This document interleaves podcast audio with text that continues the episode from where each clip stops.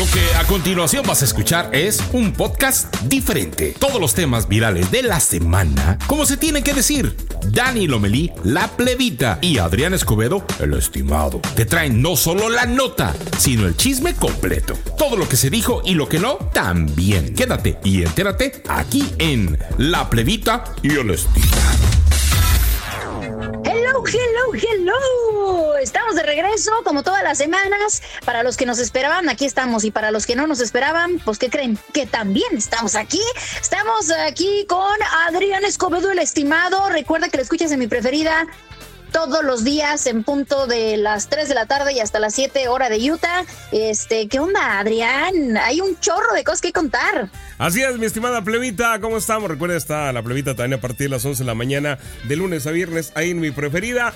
Y este, pues sí, oiga, hay un montonal de cosas que se nos atrasaron el fin de semana. Se atravesaron los Grammys, se atravesó el Super Bowl, la selección mexicana, este, más lo que se suma. El potrillo también se atravesó. El potrillo andaba bien atravesado, ese era otro yo. Pero bueno, vamos a platicar de un montón de cosas el día de hoy. ¿Por dónde quieres empezar, estimada? ¿A quién le sacamos la garra? Primero?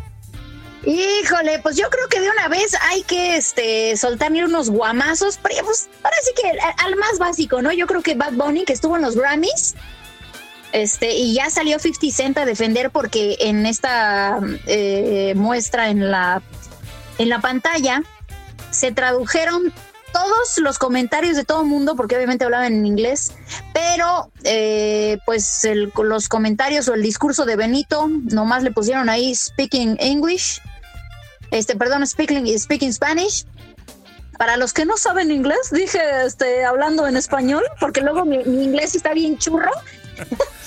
y, este, y ya salieron a defender a Bad Bunny, Adrián. Oye, bueno, es que Bad Bunny, fíjate, ya no sé yo pensar si, si es eh, realmente eh, el personaje, si es un producto, o si, si da la nota, o si, si está así. yo, lo, yo lo vi la premiación. Cuando empezó con su rollo en inglés, a mí me dio la impresión, de hecho, ya comenté con la, la persona que lo estaba viendo, le dijo, oye, si habla inglés, o se lo macheteó y me dicen, no, pues cómo no va a hablar inglés, si es de República Dominicana, Puerto Rico, tiene que hablar inglés. Claro. Pero tú lo oías el inglés así como que, como con miedito, y luego se soltó el español, o su español, que hablan ellos medio raro, que tampoco se le entendía, ¿no? Pero sí, dale, la impresión era de que no hablaba inglés. Y luego ya se echó su choro en español y todo el mundo así con que, ah, ah muy bien. Es que, ¿sabes que A mí se me hace que el traductor tampoco le entendió, porque ya ves que de repente Bad Bunny habla así como que... a mí se me hace que el traductor tal vez no le agarró la onda. Digo, a mí me ha pasado. Sí, sí, sí. Entonces, desde ahí como que, bueno. Y bueno, ya sabrás, desde que antes de la premiación, cuando se dieron las listas de las nominaciones y demás, pues empezó el, el, pues el hate, si lo quieres llamar así. No, no creo que sea hate, pero es más basado en la realidad. De que, bueno, como los Grammy iban a premiar en la categoría que tú gustes y mandes a Bad Bunny, ¿no? Pero pues hay que recordar que los premios de la academia, de los Grammy, pues son esos, son los premios de la industria. No es la gente la que opina, ni los expertos, son los de la industria. Y si el tipo vende, pues lo van a premiar. en la categoría que sea. Mira, yo la neta no soy fanática de este hombre, no me gusta su música, no defiendo su forma ni nada, pero sabes que sí me parece que debieron haber traducido lo que decía. Digo, ahora sí que fuera de broma y ya que, ya que se estaba se ponían subtítulos donde tú, tú encuentres estos videos, hay subtítulos, creo que sí. Digo, eh, los latinos estamos muy fuertes y creo que sí se debió haber traducido este, este discurso. Digo, no creo que haya sido el más brillante de la historia, pero creo que sí, creo que sí se debía haber pues traducido. Sí, sí, en una forma de. ¿Cómo decir que?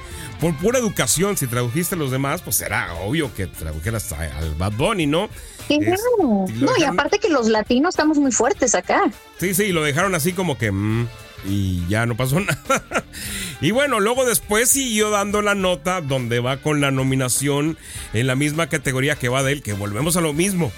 No tenía nada que ser Bad Bunny ahí, entonces no sé si lo ponen como para que quede en vergüenza o, o si realmente se las crea. Pero sí, la, el meme de, de, esa toma es la cara que hace cuando gana de él. Dices, realmente sí. pensó Bad Bunny que tenía alguna oportunidad a dado de Adele de ganar el Grammy. Pues claro que sí lo iba a pensar, Adrián, porque él ahorita domina, digo, nos guste o no, domina y vende lo que jamás se ha vendido en Spotify, como ha liderado a pesar de que a mí no me gusta, pero pues yo creo que él sí tenía la idea de que sí se lo iba a llevar, ¿eh? Sí, sí, no, la cara que pone de decepción es de que sí tenía la idea. Y pues fue el meme de todo mundo que dices, ¿en qué cabeza cabe? Sí, es más, yo creo que todos los que estaban en la categoría cuando dijeron Adele dijeron, ya valió cheto. o sea, ya. Sí, es que nada que ver, ¿estás seguro sí, que es un público totalmente distinto? Sí, desde ahí dices tú, como que no iba no entraba en la categoría Bad Bunny. O sea, no sé por qué lo pusieron ahí. Volvemos a lo mismo. Son los premios de la academia y bueno, están viendo a ver qué, en, qué, en cuál la pega. Porque pues es lo que vende. O sea, en, como, el, claro. como los Oscars, la película está nominada al Oscar. Tú ni sabías de la película, pero ya nada más le dices, está nominada al Oscar y la quieres ver. En los Grammys está sí. igual, ¿no? Multipremiado por Grammys y lo quieres escuchar. Entonces es parte de la vendimia. Pues bueno, ahora sí que en esta, aquí nos tocó vivir, diré la señora Cristina Pacheco, pero hablando de aquí nos tocó vivir, híjole, ya no sé, este, pues ya está Diego Coca, ¿no? Ya, ya fue el electo como director técnico del TRI y aquí nos tocó vivir porque, ay, no sé, mira, yo dentro de mi ignorancia, Adrián, yo la neta sí le iba a Hugo Sánchez, ¿eh? No sé tú. Sí, mira, hay un, hay un bueno, es que la selección y la selección, pues desgraciadamente maneja muchos intereses que, que pues bueno, son netamente comerciales, ¿no? Aquí el show, te voy a platicar lo de Coca, que se hizo más show aquí donde yo estoy, porque él era director técnico de los Tigres de la Universidad de Nuevo León, que es uno de los dos equipos de la ciudad. Uh -huh. Este, aquí la fanaticada, ya sabrás, infartada, este, muy dolida porque dejaba al equipo por irse a la selección. Lógicamente, lo que le pagan la selección, pues ni de chiste lo que le pagaban el equipo de aquí, ¿no? La selección tiene claro. un sueldo multimillonario. Sí, Hugo, sí es el de los que más tendría que estar. Dijeras tú, si lo vas a contratar por currículum, pues el Hugo tiene el currículum, ¿no? Pero desgraciadamente Hugo tiene un pequeño defecto que no se aguanta ver, de decir muchas cosas. Y esas cosas que no se ha aguantado de decir es la que lo tienen en el banquillo. Desgraciadamente así es. Eh, acuérdate que en la selección les gusta que vayan y les digan one a one, así, yo, lo que tú me digas. Ustedes son los mejores, ustedes van a brillar. Exactamente. Y Hugo, él va a dirigir un equipo que quiere que sea mundialista y pues que le va a gustar o no le va a gustar a mucha gente que saque a figuras, que llame a otros, que no haga caso a la directiva, o sea, que haga su equipo que realmente funcione deportivamente hablando y no un equipo que funcione comercialmente hablando. Tienes toda la boca llena de razón para no variarle, Adrián, y sí, aunque a mí la neta sí me hubiera gustado saber qué hubiera pasado, siento que hubiera estado como de película esta historia de, de, de, a ver qué pasa, pero, pero sí tiene razón, pues es que son intereses, lo que se ha manejado por muchos años y por lo cual ya sabemos que también la selección pues no dio el ancho en el mundial, ¿no? Por los mismos intereses de pues este está bonito, con este recibimos más, aunque no ganemos, ¿no?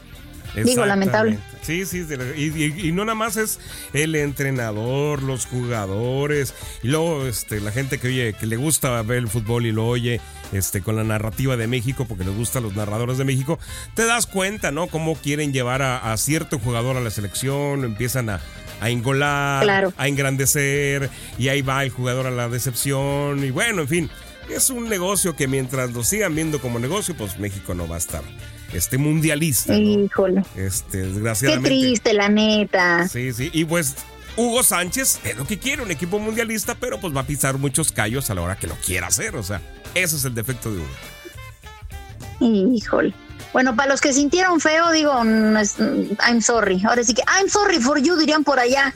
Pero pues bueno, así son las cosas. Oye, también, aparte de todo lo ya me volé yo lo de los Grammys. Ajá. Este que apareció Madonna, está irreconocible, mucha gente la atacó y pues ya sabes, ¿no? Digo, ya no sé si es hate o qué onda, pero sí está irreconocible la Madonna. Sí, la verdad que sí, este, híjole, pues es que Pues mira, es Decían que... se parecía como a la tigresa, no sé. Pues como al o no sé. es que no sé. Mira, a mí lo que me sorprende realmente de Madonna es de que pues tiene un montonal de compañeras artistas que, tienen, que traen unas cirugías impresionantes. ¿Por qué no les pide un consejito o les pasa el teléfono? Porque la verdad, eh, la persona que le hizo el trabajo a Madonna, yo creo que lo odiaba o no era su ídola. Es que estás en la tierra donde se supone que deben estar acá los expertos sin él. Sí, sí, sí. es lo que más. Yo creo que es la más. Por eso le llueve más crítica, ¿no? Porque dices, oye, tienes el varo para hacer maravillas. ¿Por qué te hiciste eso, no? O sea, pero bueno. Pídeme, pídeme. Sí, sí, sí. Pídele el número a alguien de lo que veas que trae buen trabajo, o sea. No, oye, ¿sabes quién también hizo de las suyas? La neta se lució. Y también está irreconocible el potrillo, que no manches, Adrián. ¿Qué opinas tú de eso? Porque salió a decir Eden Muñoz. Dice, pues, o sea, el trabajo de nosotros como espectadores no es andar juzgando, ¿no? O sea, dejen que, que sí fue Eden Muñoz, no, lo dijo alguien más. Sí, creo que fue. fue este, déjalos que se embriaguen, déjalos que hagan su show total este, o sea, nuestro trabajo no es juzgar, sino pues ahora sí que dejarnos que gocen. No, no fue Eden Muñoz. Ahorita me, me viene a la cabeza. Pero ¿qué opinas tú de esto? Porque ya pasó con Julián Álvarez. Pues mira, al Potrillo lo defendió. De hecho, lo, lo defendió hasta Lupillo.